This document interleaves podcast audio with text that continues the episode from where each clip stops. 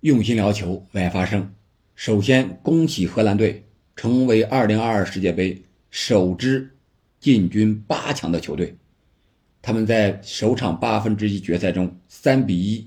干净利索地战胜了美国队。这里是喜马拉雅出品的《憨憨聊球》，我是憨憨。趁热打铁，咱们现在就来聊一聊这场比赛。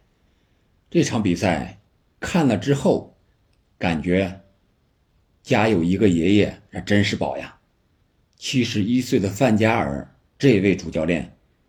他场上踢球的球员可以说是孙子辈儿。整场比赛看下来，完全在荷兰队的掌控之中，包括比赛的进程，包括美国队的战术打法，特别是上半场，美国队年轻力壮，上来就是猛冲猛打，而荷兰队呢？感觉是稳坐钓鱼台，任凭风浪起。你冲你的，你打你的，我依然在后边不慌不忙的破解你的招数。结果，九分三十秒，荷兰就利用反击的机会，首先取得了进球。更有意思的是啊，上半场，荷兰队曾三次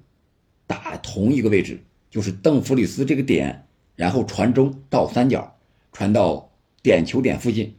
第一个球是九分三十秒，是德佩推射空门，不能说是空门吧？他推射的时候至少是无人贴身盯防的，非常轻松的一脚破门。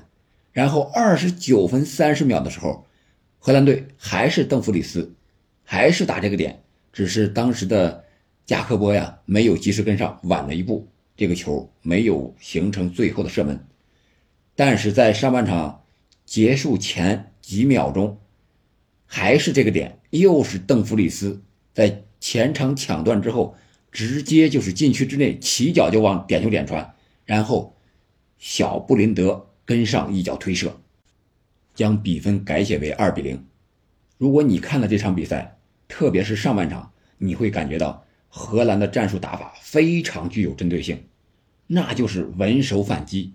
反击就打邓弗里斯这个右边路。然后倒三角传中，这三角特别特别明显。然后在防守上，他们在中场几乎是人盯人对位盯防美国队的中场球员，不让他们舒服的拿球进攻，也不让他们舒服的边路进攻，特别是还故意让他们往边路传球，结果传球不注意的时候，反而让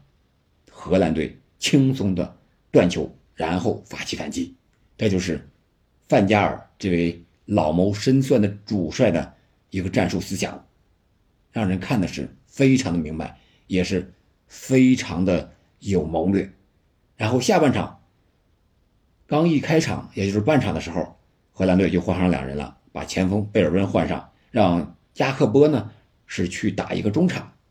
这样的话能够发挥贝尔温拿球的作用。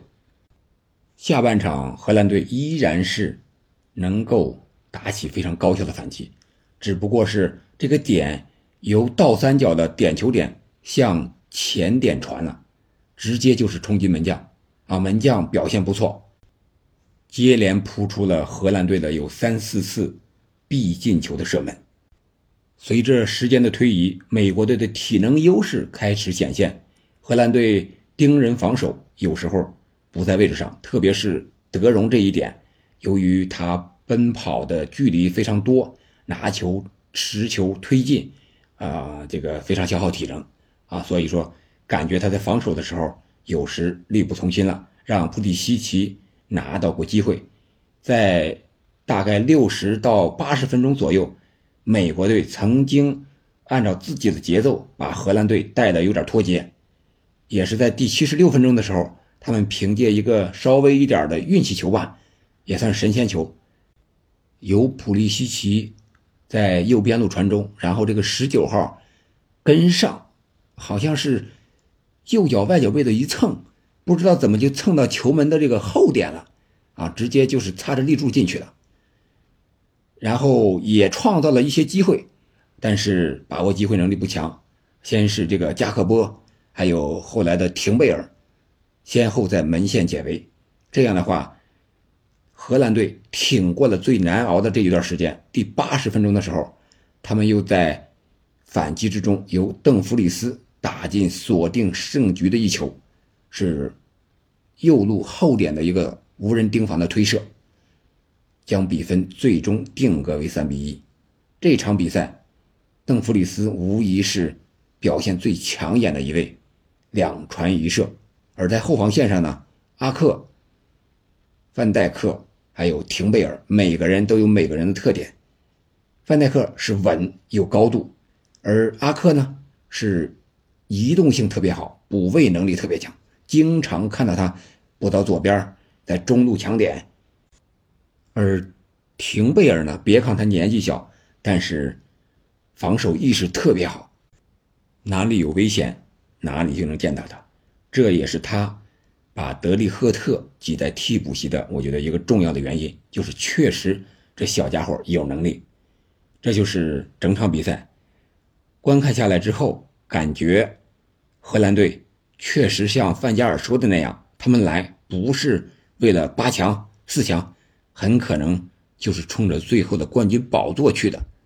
但是能不能拿下来，还要看接下来在四分之一决赛。面对阿根廷和澳大利亚的胜者，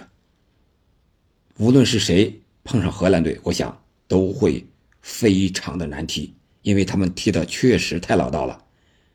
有能力还能打防守反击，还踢得非常务实，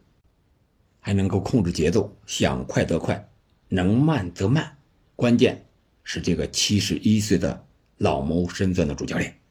好了，这就是我对本场比赛的看法。再次恭喜荷兰，恭喜荷兰队的球迷们！感谢您的收听，我们下期再见。